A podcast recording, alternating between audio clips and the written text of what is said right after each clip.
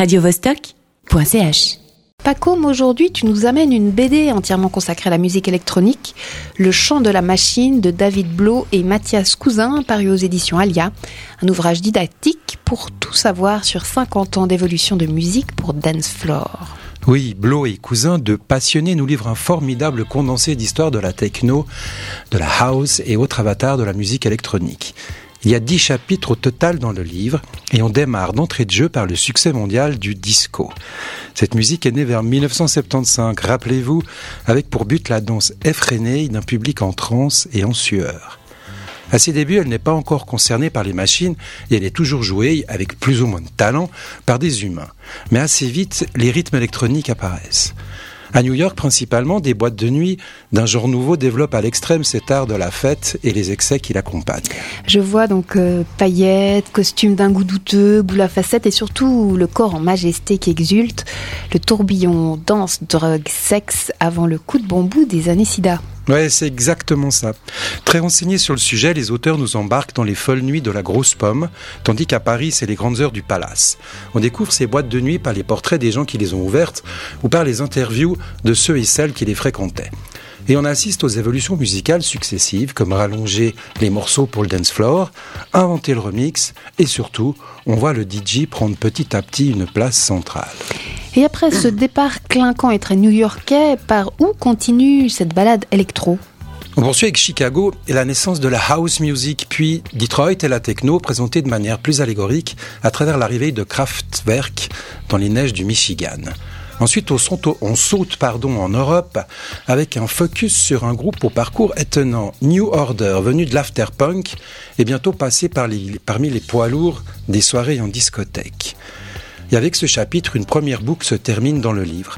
Le bouquin est jusque-là plutôt homogène dans son récit comme du point de vue graphique. Le dessin de cette première partie est très beau, noir et blanc, réaliste et très minutieux, rappelant beaucoup le trait de Robert Crumb. Dans les derniers chapitres, le livre change de ton et de forme. Oui, absolument. On passe alors à l'octave supérieure, narrativement comme graphiquement. Le dessin va complètement se lâcher, partir dans plusieurs directions et la couleur apparaît. La narration, elle aussi, largue les amarres. Les auteurs choisissent des angles plus subjectifs et décalés pour nous présenter des sujets comme la MDMA, les raves, la consommation de masse et le business as usual qui, finalement, rattrape tout un jour ou l'autre. Le cadre assez classique proposé au début de l'ouvrage est totalement transformé dans la dernière partie. C'est l'apothéose du livre et on se régale.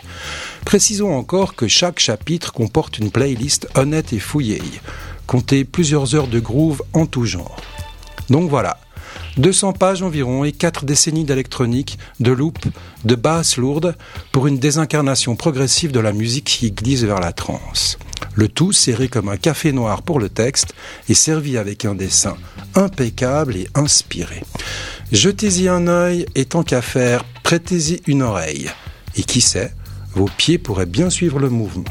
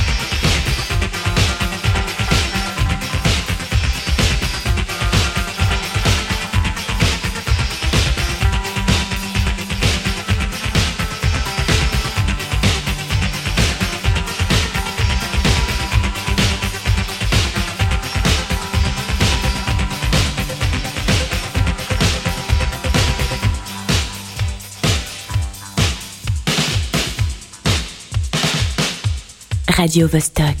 Let's.